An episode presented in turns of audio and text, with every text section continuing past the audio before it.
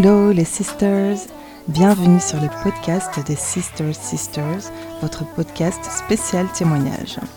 Avant tout, j'espère que vous vous portez toutes bien en ces temps euh, de déconfinement, que votre famille va bien également et que vous gardez confiance en l'avenir et confiance surtout en Dieu qui a un avenir de bonheur pour chacune et chacun d'entre vous. Alors aujourd'hui, nous avons la joie et l'honneur d'être en présence de Tania, une jeune femme avec un témoignage incroyable, époustouflant. En fait, on l'a rencontrée sur les réseaux sociaux il y a quelques temps et euh, après avoir lu son témoignage, on a vraiment été touchés profondément. Et on a tout simplement décidé de la contacter pour en savoir plus, pour partager avec elle et pour euh, lui poser quelques questions. Et euh, suite à cela, après ce contact, on, a décidé de l'inviter dans notre podcast et elle a tout simplement accepté. Et pour nous, c'était vraiment une joie. Une joie de pouvoir justement partager avec vous ce témoignage qui va très très très certainement vous bouleverser et vous toucher. Alors, sans plus attendre, accueillons Tania. Hello Tania, comment tu vas aujourd'hui? Je vais bien et toi, comment tu vas? Ça va très bien, je te remercie. Merci d'avoir répondu à notre invitation.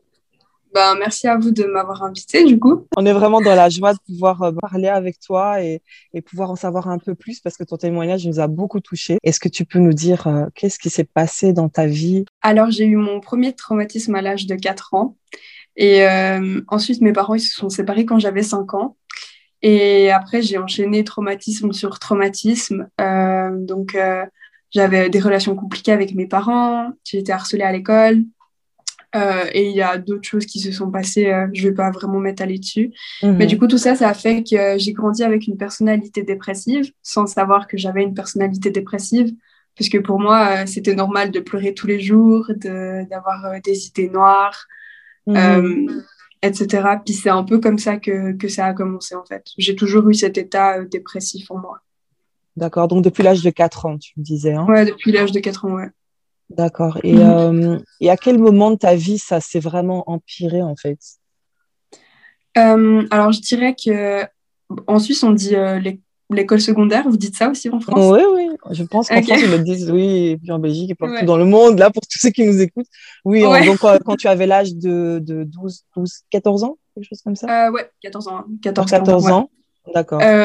bah, en fait, étant donné que ça allait déjà pas dans ma vie personnelle, euh, bah, en fait, ça allait pas non plus à l'école. Et je me suis mhm. fait harceler, comme j'ai dit euh, avant. Et euh, c'est là que j'ai commencé un peu à développer une phobie sociale.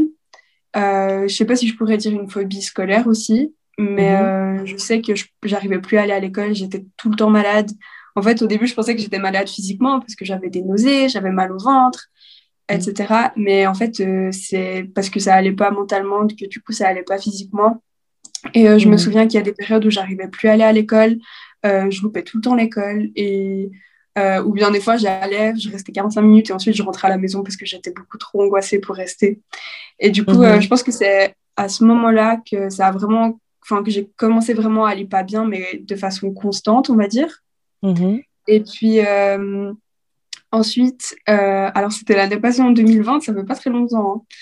Hein. D'accord. Ouais, au mois de février, j'ai revécu un traumatisme que j'avais vécu durant mon enfance. Et du coup, ça a fait que c'était juste euh, la goutte d'eau qui a fait déborder le vase. Parce que j'étais déjà en dépression sévère à ce moment-là. Mmh. Et euh, en fait, ça a, ça a, tout fait exploser. Et du coup, le seul moyen que j'ai trouvé pour gérer mes émotions, c'était euh, la scarification. D'accord. Est-ce que tu peux juste expliquer pour toutes les personnes qui écoutent ce que c'est exactement? Bah, Du coup, euh, l'automutilation, c'est une façon de gérer ses émotions euh, où on va se faire du mal. Donc, euh, du mal physiquement, c'est un peu ben, transvaser le, la douleur psychique sur de la douleur physique. Et alors, moi, je, principalement, ce que je faisais, c'était que je m'ouvrais les bras, les cuisses, le ventre, le dos. Enfin, c'était vraiment sur tout le corps. J'ai des cicatrices sur tout le corps. Avec un couteau? Et... Pardon? Tu faisais ça avec un couteau? Euh, alors au début, je trouvais, enfin, je prenais ce que je trouvais, des rasoirs, des couteaux, puis ensuite euh, j'ai commencé à acheter des vraies lames de rasoir. Et du coup, euh, voilà. Et alors en fait, c'était une façon de soit, enfin, parce que je ressentais énormément de vide en moi, mais vraiment aucune émotion. C'est pire, je pense, que d'être mm. triste. C'est vraiment ne rien ressentir. Et du coup, c'était pour euh, bah, pouvoir ressentir quelque chose, en fait. Ou sinon, c'était justement pour euh, stopper ces émotions qui étaient trop fortes, pouvoir les calmer parce que je savais pas quoi en faire. Il y avait juste trop d'émotions et qui étaient beaucoup trop fortes, donc je pouvais pas les gérer. Euh, et c'était également un moyen de me punir ou de calmer ma colère. Mm. J'étais énervée, ok, bah vas-y, tu te coupes, tu te fais mal parce que t'es énervé, puis ça te détend sur le moment en fait mais au final, euh, tu culpabilises plus qu'autre chose, tu as honte, et puis, ouais, c'est quelque chose qui soulage sur le moment, mais qui, après, aide pas par la suite. Mais quand tu dis soulager, en fait, tu, tu, souffrais aussi quand même, non, de ces blessures? Ça te faisait Mais en fait, je... bah, je sentais même pas. C'est vrai? En fait, euh, ouais, j'ai des émotions qui, qui sont tellement fortes parce que j'ai j'ai un trouble borderline qui a été diagnostiqué aussi.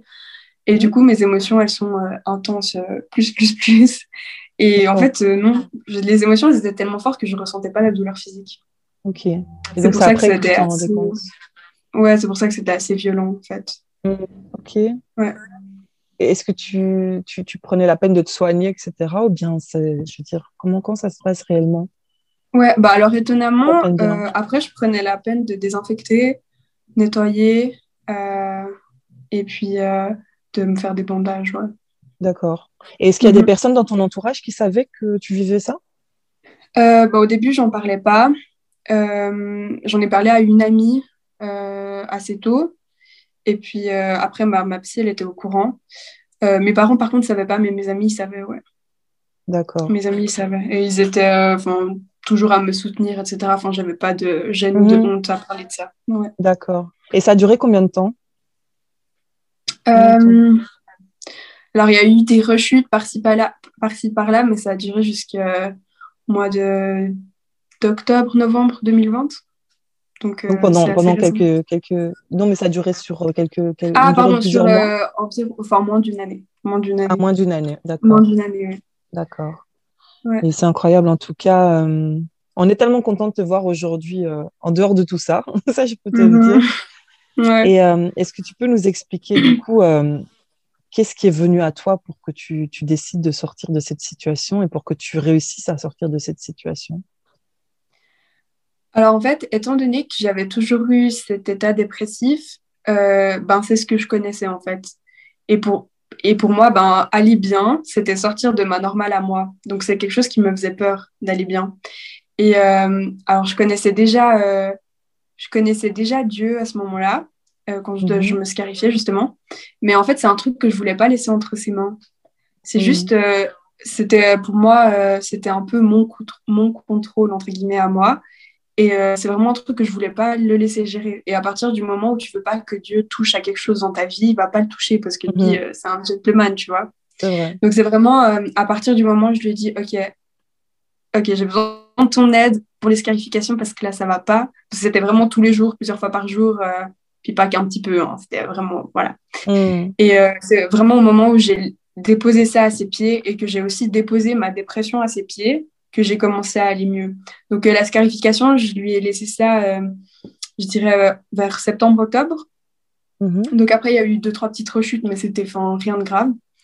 Et la scarification, je sais pas, j'ai dit quoi avant euh, je pense que tu l'as dit. ok, ok.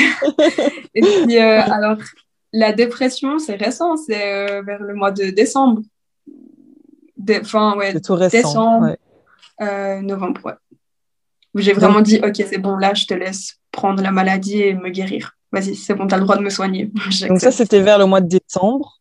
Et là, on est en février 2021, donc ça. ça fait plus ou moins deux mois. Donc, tu as pris cette décision, tu as demandé à Dieu de te guérir, de prendre tout ça en fait entre ses mains. Ouais. Et deux mois après, tu te retrouves, comment tu te trouves en fait? Comment, Dans quel état bah, En fait, ouais, bah, je pensais vraiment pas que c'était possible d'être heureux, mais en fait, c'est possible. Mhm. et du coup, euh, je trouve ça assez fou parce que c'est la première fois de ma vie, enfin, c'est la première fois que ça m'arrive.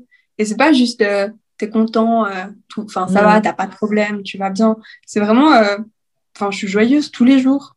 Et c'est vraiment, bah, c'est la joie qui vient de, de Jésus et euh, c'est un truc inexplicable en fait. Il faut juste pouvoir l'expérimenter pour le comprendre. Mais ouais. Comme on, le voit là, nous on te voit et euh, on, le voit, on le voit aussi, on, l'entend à ta voix. Tu es dans la joie, tu es, on te sent libre en fait. Est-ce que tu peux nous donner un petit peu plus d'informations sur depuis, ben, depuis cette période-là, où en retournant un petit peu dans, en arrière, qu'est-ce qui s'est réellement passé? Donc, au-delà du fait que tu as décidé de laisser ça entre les mains de Dieu, est-ce qu'il y a une personne qui est intervenue? Est-ce que, est-ce que Dieu a utilisé quelqu'un ou quelque chose de spécial? Ou c'est vraiment toi qui as pris une décision? Et depuis ce moment où tu as pris cette décision, Dieu a dit, OK, maintenant que tu m'abandonnes ça entre mes mains, je fais le travail pour toi. Est-ce qu'il y a eu d'autres euh, paramètres, en fait, dans ta situation? Alors, ouais, les personnes de mon église, elles m'ont beaucoup aidée. Euh, elles ont beaucoup prié pour moi. Elles sont intervenues dans plusieurs situations qui étaient assez euh, difficiles à gérer. J'ai un couple aussi de mon église qui m'a hébergée et Dieu a vraiment utilisé ce couple-là pour bah, justement pour stopper les scarifications. Hmm. Et euh, à ce moment-là, j'avais aussi euh, des troubles du comportement alimentaire, je me faisais vomir à chaque repas, etc. Et euh, Dieu, il a vraiment utilisé ce couple pour arrêter de me faire vomir. Et du coup, il, ouais, il a beaucoup utilisé des gens de mon église. Après, mes amis m'ont beaucoup soutenu. Mais ça, c'était déjà là avant, tu vois. C'est hmm. vraiment à partir du moment où je lui ai donné le feu vert de me guérir que ça. a commencé à aller mieux. Ouais. Donc, il y avait tout un préparatif, en fait, sur ce qu'il avait prévu pour toi, mais il a attendu que toi, tu dises, OK, maintenant, je te laisse entre mes mains. C'est ça qui s'est passé. Hein. C'est ça. Mhm. Comme quoi, parfois, on demande à Dieu des choses, mais on n'est pas encore prêt à tout laisser. Et euh, souvent, on attend, on attend, on attend, mais en fait, lui, il, il nous attend, mais nous, on l'attend encore. Mais mhm. on n'a pas compris que lui nous attend. Parce que, comme tu dis, Dieu est un gentleman et nous force en rien, en fait. Mais à partir du moment où on lui dit ça, je te donne, ou bien je t'abandonne tout, alors à ce moment-là, il dit, OK, tu m'as tout abandonné, maintenant je peux prendre le contrôle. Et c'est vraiment mhm. ça que tu, que tu as vécu, à vrai dire. Ouais. Waouh. En tout cas, c'est juste merveilleux de, de, savoir que tout est possible, en fait, et de, à travers ton témoignage, de réaliser que rien n'est impossible à Dieu, même quand les mhm. situations paraissent les plus désespérées, désespérantes, etc. Non, lui, mhm. il a le contrôle sur toute chose. Quand on lui donne vers lui, prend le contrôle. C'est une belle image, en tout cas. C'est une très belle image. Et euh, comment tu te sens aujourd'hui? Tu nous parles de joie, tu nous parles de. Tu réalises que voilà qu'on peut être heureux, etc. Qu'est-ce que tu peux dire de plus sur, euh, sur ton présent, sur comment tu te sens et comment tu vois ton avenir? Alors, euh, comme j'ai dit avant, j'avais une phobie sociale avant, sévère, et du coup, ça m'empêchait de faire. Bah, là, j'aurais jamais pu être présente. Mm-hmm là actuellement. J'aurais jamais pu parler avec vous, en plus je ne connais pas plus que ça. En plus euh, Ouais, en plus. Euh, c'était hyper compliqué. Euh, j'étais tout le temps angoissée du matin au soir. J'avais tout le temps peur du jugement, de la critique. J'avais tout le temps l'impression qu'on me regardait. J'arrivais pas à parler. Enfin, c'était horrible. Et en fait, Dieu m'a vraiment libérée de ça. Et du coup, ben, aujourd'hui, je peux aller évangéliser dans la rue. Je peux partager mon témoignage à l'église. Je peux partager mmh. mon témoignage sur les réseaux sociaux je peux parler avec des inconnus. Euh, donc, c'est juste euh, un truc de fou. Et enfin, vraiment, même mes amies, elles voient la différence. Elles me disent, ouais, mais euh, avant, tu n'aurais jamais été comme ça, tu n'aurais jamais réagi comme ça. Et, et, ouais, en fait, il m'a vraiment libérée de ce poids de, de, ma dépression et de ma phobie sociale. Et ça fait que, en fait, maintenant, je me sens libre et je me sens moi-même aussi. Mm-hmm. Et il m'a aussi appris à, à connaître mon identité, à savoir qui j'étais, parce que j'étais vraiment perdue. Enfin, pour moi, j'avais pas de valeur. Et en fait, plus j'ai commencé à avoir confiance en Dieu, plus j'ai appris à avoir confiance en moi aussi et à comprendre la valeur que j'ai à ses yeux. Et euh, ouais, du coup, euh, ben voilà. Waouh, magnifique. En tout cas, on est vraiment très heureux pour toi. Comme tu l'as dit, on, ne se connaît pas plus que ça, mais euh, on est toujours heureuse de voir, de voir des personnes qui sortent de situations euh, qui paraissent tellement impossibles, voire désespérées, mhm. et de voir qu'en mhm. fait, et de, voir, même si on le sait déjà d'avance, mais de voir que Dieu change le mal en bien, euh, qui, change nos, nos, situations les plus désespérées en, victoire, en victoire, et, au-delà de ça encore, des situations euh, tellement, comment dire, remplies d'espérance en fait. Et pour nous, c'est toujours une joie, même si on ne te connaît pas beaucoup, ben, on est tellement heureuse pour toi parce que tu communiques cette, euh, cette joie et cette victoire que tu as connue. C'est juste merveilleux. En tout cas, on va peut-être juste lire un verset que tu nous as euh, partagé, qui est important pour toi, dans Ésaïe 43, 2. Ésaïe 43, 2, qui dit ceci Si tu traverses les eaux, je serai avec toi, et les fleuves, ils ne te submergeront pas. Si tu marches dans le feu, tu ne te brûleras pas et la flamme ne te consumera pas. Je vais quand même le relire parce que c'est puissant ce texte. Si tu traverses les eaux, je serai avec toi. Et les fleuves, ils ne te submergeront pas. Si tu marches dans le feu, il ne te brûlera pas. Et la flamme ne te consumera pas. Ça veut dire qu'avec Dieu, tout ce qui est humainement juste impossible est possible.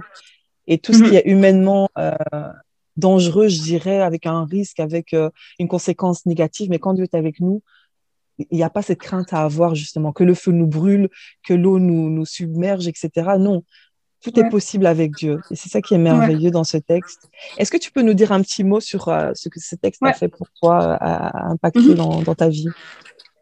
Euh, alors, ce verset, c'est un des premiers versets que j'ai reçu quand j'ai commencé à avoir une réelle relation avec le Seigneur, du coup. Euh, en fait, je trouve, ce qui est beau, c'est que j'ai eu ce verset vraiment avant que je sois euh, descendue au plus bas. J'étais descendue déjà très bas dans ma vie, mais ben, cette période-là où j'ai commencé à me scarifier, c'est vraiment la période où j'étais au plus bas. Et il m'a donné ce verset-là, ben, plusieurs, quelques mois avant euh, ce moment-là, enfin cette période-là plutôt. Et ben, en fait, je me raccrochais tout le temps à, à, ce verset. Et c'est, je sais pas comment expliquer, mais si j'avais pas eu Dieu, dans cette période-là, ben, je me serais clairement suicidée. Euh, ben, déjà, enfin, je peux en parler peut-être après si, euh, si ça joue pour vous. Mais euh, enfin, en gros, il m'a vraiment sauvée au moment où j'allais passer à l'acte. Et, et, c'est là qu'on voit vraiment qu'avec Dieu, il peut nous arriver des trucs horribles. on peut mm. vraiment être au fond du trou, mais c'est ce qui est difficile va jamais prendre le dessus sur toi. Enfin, ça va mm-hmm. jamais pouvoir t'enterrer. C'est ça. Il ne va jamais nous euh, au-delà, nous éprouver au-delà de nos limites, en fait, de nos forces.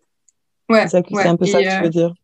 Ouais. Et c'est, enfin, mhm. tu vois, par exemple, bah, par rapport à ce verset, j'étais dans les eaux, je pataugeais, mais je me suis pas noyée parce que j'avais Dieu. Si j'avais pas eu Dieu, je me serais noyée, tu vois. Exactement, ouais. Ouais, c'est, ça.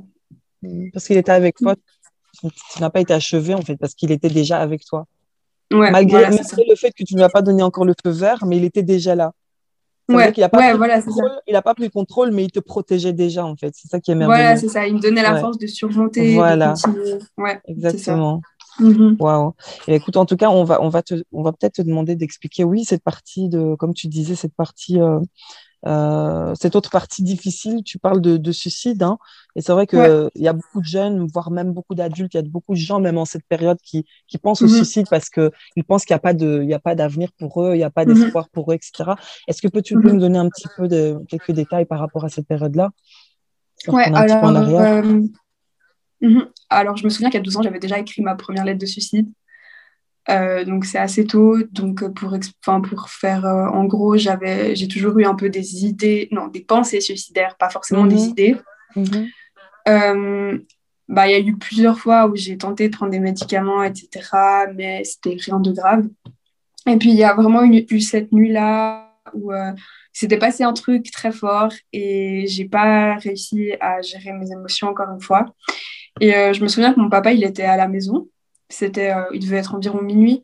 Et euh, j'étais en train de pleurer, je faisais une crise d'angoisse, j'arrivais plus à respirer et je faisais trop de bruit. Je voulais pas que mon père et sa copine m'entendent. Donc je suis sortie.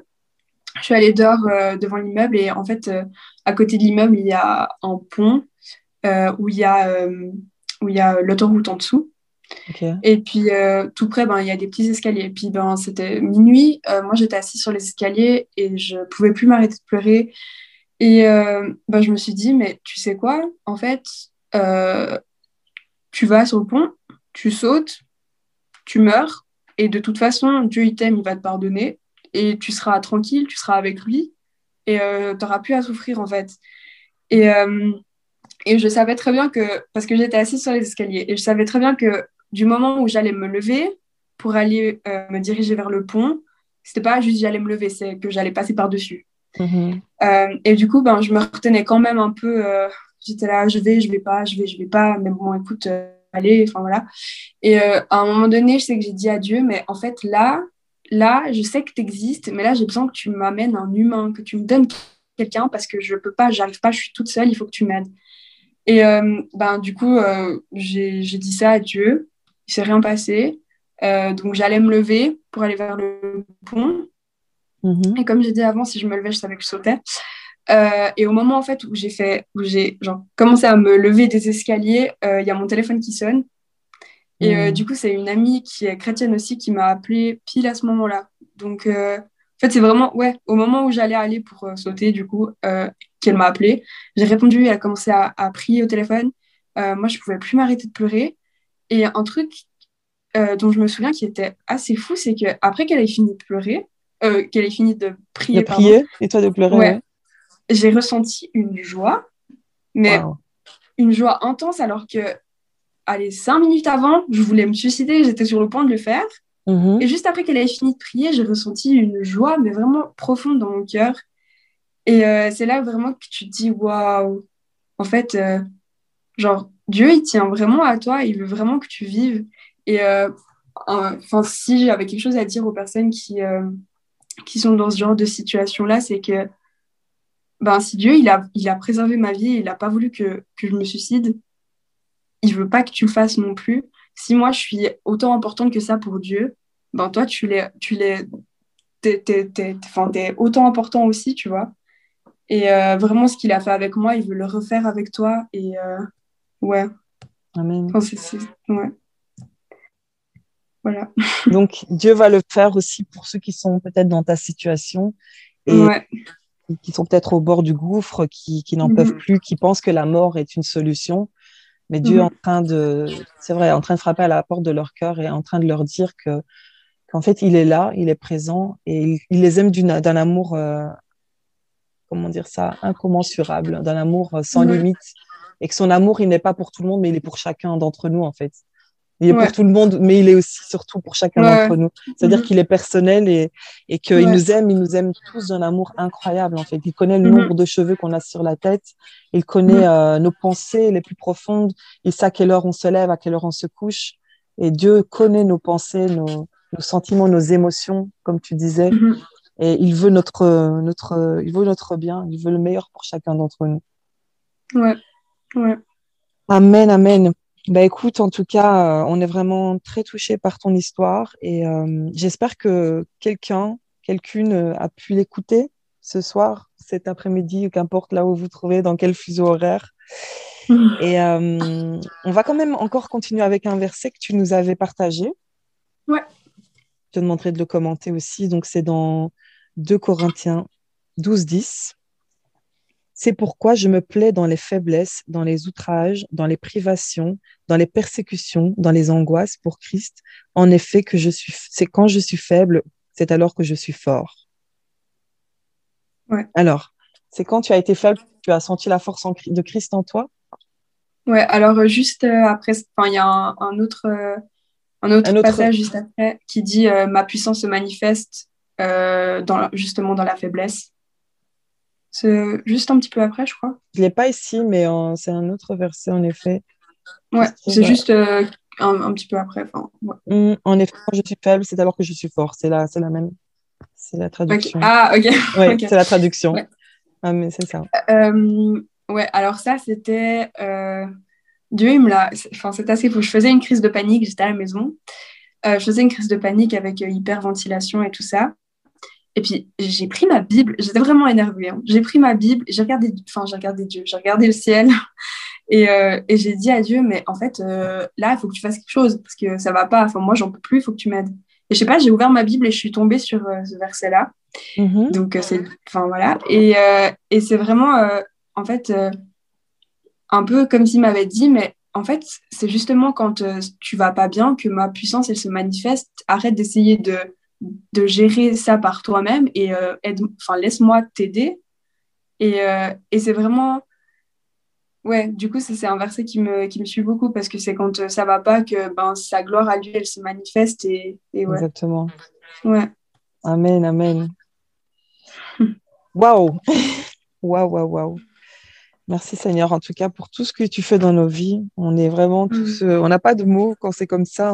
quand on entend de tels témoignages, on est juste, euh, ça donne de l'espoir en fait. Ça donne l'espoir parce que je pense qu'il y a toujours pire que nous, pire que notre, euh, notre souffrance finalement. Et, et, quand on voit ce que Dieu fait pour les gens qui souffrent encore plus que nous, on se dit que qu'en fait notre solution elle est encore plus euh, palpable en fait, elle est encore plus proche. Et puis Dieu euh, mhm. nous aime tellement tous qu'il a une solution pour chacun d'entre nous.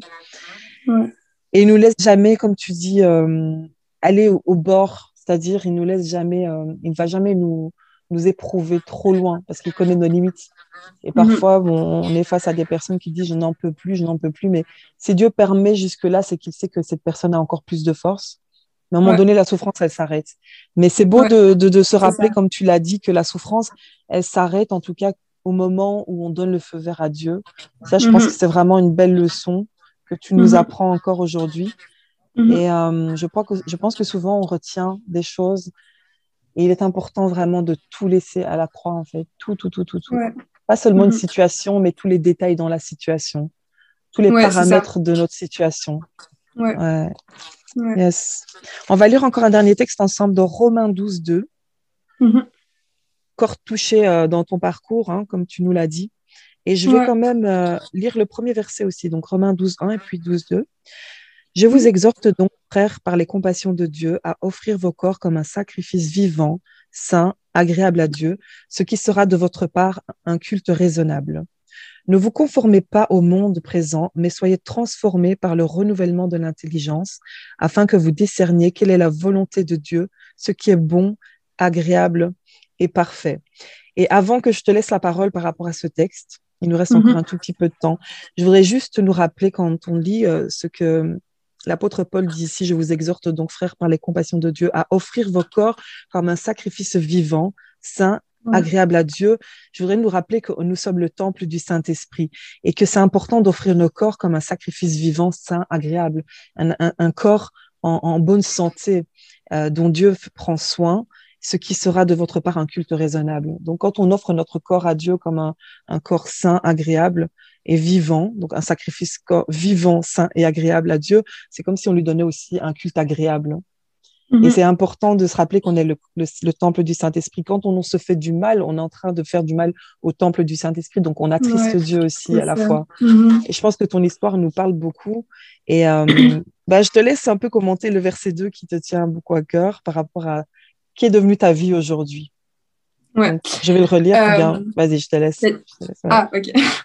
Euh, alors, du coup, par rapport à ce verset, il m'a enfin, il m'a donné ce verset par rapport aux troubles alimentaires, du comportement alimentaire. Euh, bah, on a toujours envie d'avoir, enfin, toujours, il y a beaucoup de jeunes de mon âge qui veulent avoir un certain corps fait de cette façon-là, non, non, non, il faut être comme ça, comme ça, etc. Et, euh, et du coup, enfin, il m'a juste dit, mais en fait, arrête d'essayer de faire comme eux, t'es donné ce corps-là, t'es bien comme ça, accepte mhm. ce corps-là. Et, et juste aussi, ben, enfin, t'as pas les mêmes centres d'intérêt que les gens de ton âge, mais c'est pas grave. Genre, fais pas comme eux, justement. Fais ce qui me plaît à moi. Et, euh, et, ouais, c'est vraiment un verset qui me, qui me pousse à, à faire euh, ben, les choses pour Dieu. Et puis, ben, au final, si je me fais critiquer, juger, si je suis pas dans les normes, entre guillemets, ben, c'est pas grave parce que je, ce que je fais, ça plaît à Dieu. Amen, amen. eh bien, écoutez, on arrive tout doucement à la fin de ce témoignage. Tania, on te remercie vraiment pour euh, ce témoignage qui nous touche, qui nous percute et qui nous fait vraiment réfléchir jusqu'à quel point on laisse vraiment notre vie entre les mains du Seigneur, non seulement, et puis jusqu'à quel mhm. point on réalise que notre corps est le temple du Saint-Esprit et qu'il est important d'avoir un corps en bonne santé afin que le temple soit un culte agréable à Dieu.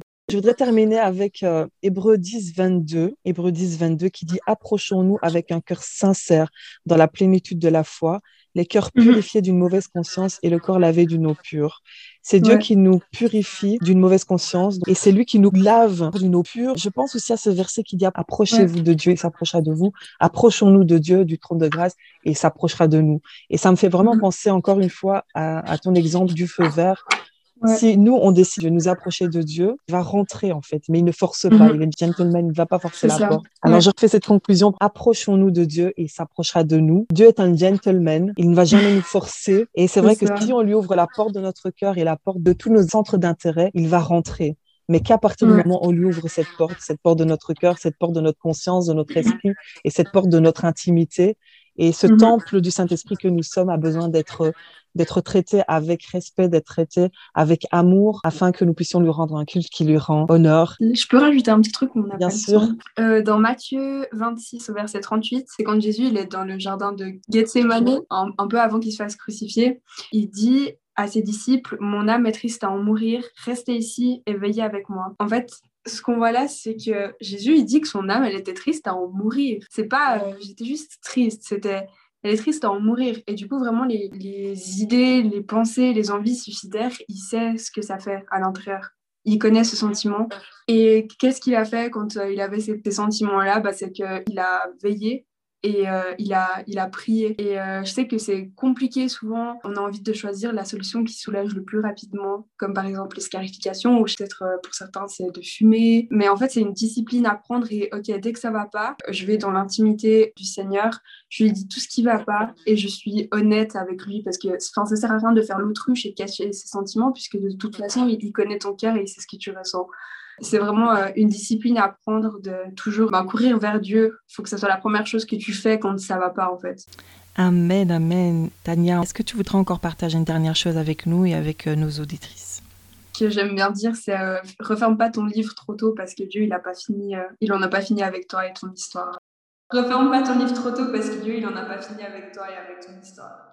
Waouh Oh, merci beaucoup Tania pour ce merveilleux témoignage. Merci de nous avoir ouvert ton cœur et merci pour ton authenticité. Notre prière, en tout cas, est que Dieu puisse vraiment t'utiliser puissamment comme un instrument euh, qui ramène les personnes dans la souffrance vers le Seigneur, qui les ramène dans une réconciliation avec elles-mêmes et avec Dieu. Sois béni abondamment, Tania. Merci de tout cœur et à très bientôt. Merci à vous. Bye bye. C'est ici que s'achève le moment de témoignage avec Tania. Nous espérons qu'il vous a fait du bien, qu'il vous a édifié, qu'il a fortifié votre foi.